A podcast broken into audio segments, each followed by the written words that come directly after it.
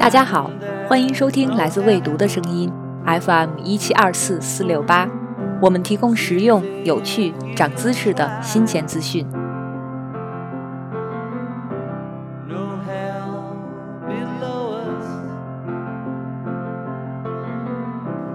提起约翰列侬，你首先想到的会是什么？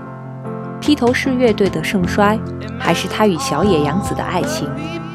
他为世界和平所做的努力，还是他悲剧的死亡？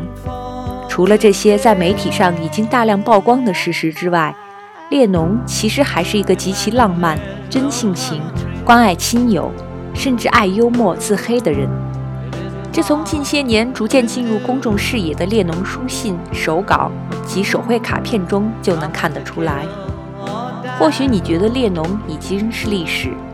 但他对生命与爱情曾抱有的激情，他对和平的笃信，以及他对艺术的执着，都搭载着老化甚至已经变色的性质，穿越了时代，好像他从未离去。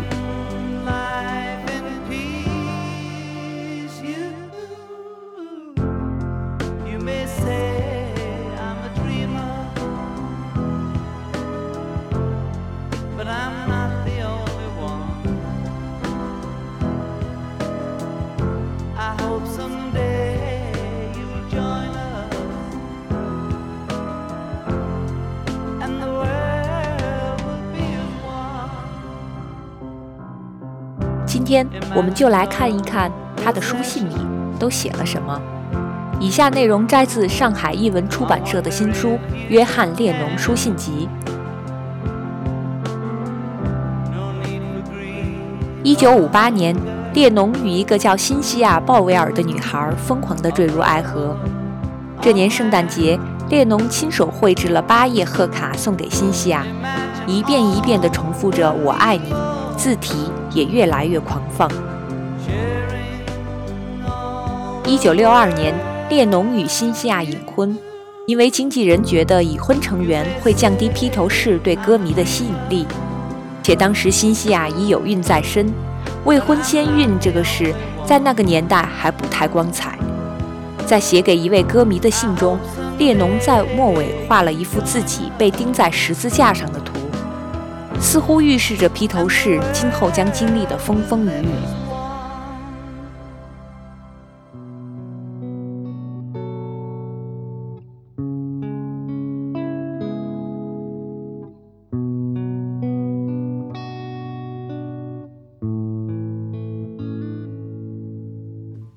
一九六三年，在回答某位歌迷的问卷时，列侬公开了很多自己喜欢和不喜欢的小事。比如最喜欢的季节是夏天，最喜欢的颜色是黑色。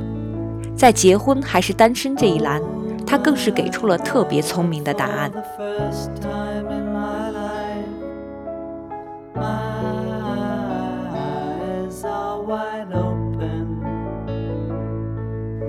一九六四年二月十一日这天，披头士乐队在华盛顿举行了他们的第一场北美演唱会。演唱会后，一位幸运的疯狂歌迷得到了一位警察送给他的手抄歌单。这份歌单是列侬亲手写的，上面还沾着乐队成员表演时滴下的汗渍和化妆品字。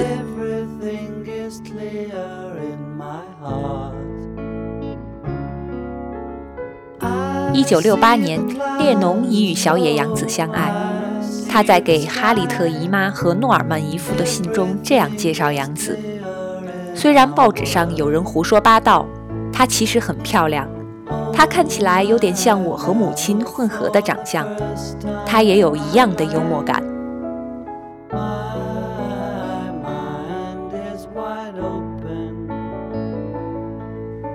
一九六八年，列侬给自己的好友沙滩男孩乐队的麦克拉夫画了一幅圆形的图画，并沿着圆周题词。这比当初给新西亚的贺卡精美太多了。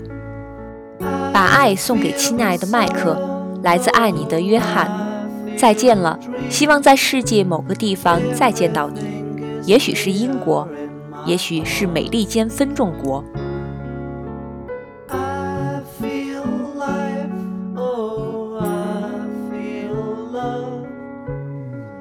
九六九年，列侬收到了一位荷兰记者的普鲁斯特问卷，他很认真地作了答，虽然他的答案几乎全都是“养子”两个字。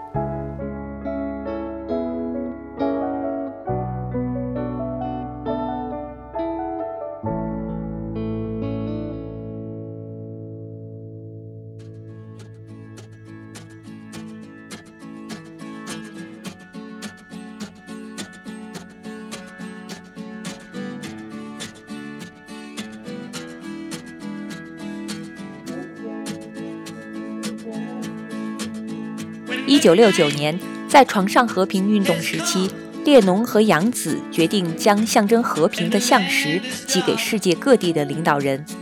这年秋天，班达总统收到了一个来历不明的包裹，里面有两颗象石。安全总管想将它炸毁，可花园总管担心爆炸会破坏草坪，于是这个包裹就被塞到了总统秘书的办公室桌下。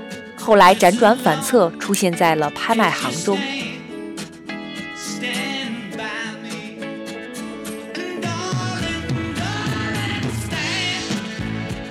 一九七零年四月，披头士乐队解散的消息传出后，很多人认为这都是列侬和杨子的过错。列侬在这个时期想过换个行业混，只不过他的去信让人觉得他完全是在卖萌、自黑和泄愤。斯坦告诉我，你那儿需要不少开公车的。我在考虑换个工作。你那儿有空位吗？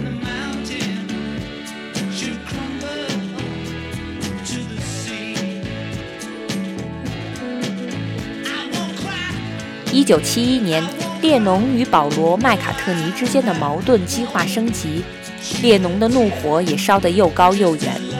他给造谣生事的旋律制作人的某位专栏作者。寄了一张嘴账明信片，明信片上印着大大的 “fuck off” 字样。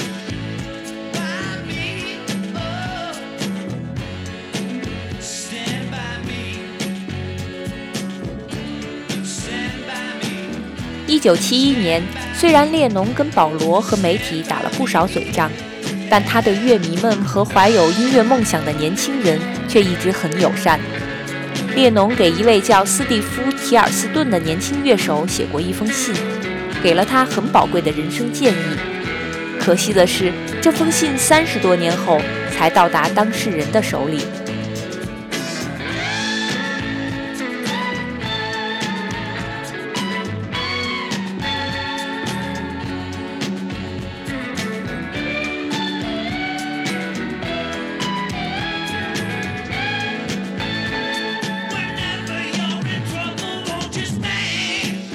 九七九年退休后的列侬过着深居简出的生活，他经常会开购物清单，让助理帮忙采购。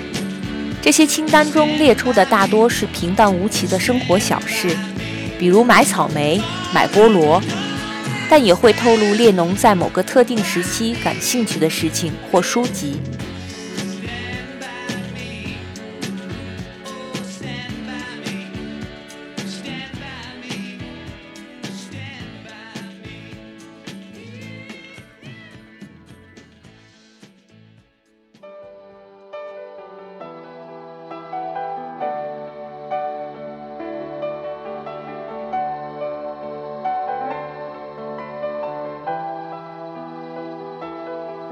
一九七九年退休后的列侬，在这一时期还给表姐莱拉写过一封信。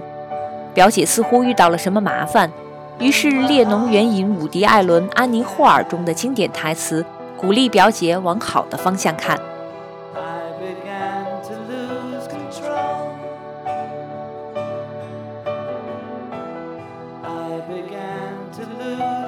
一九八零年十月九日。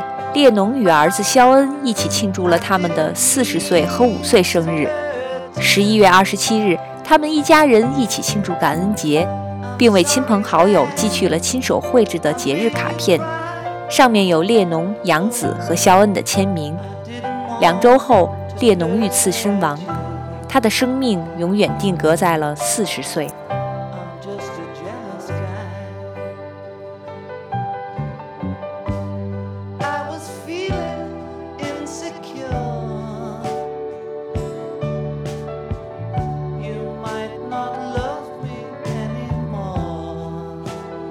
约翰列侬书信集收录了近三百封列侬信件及明信片，以私人往来为主。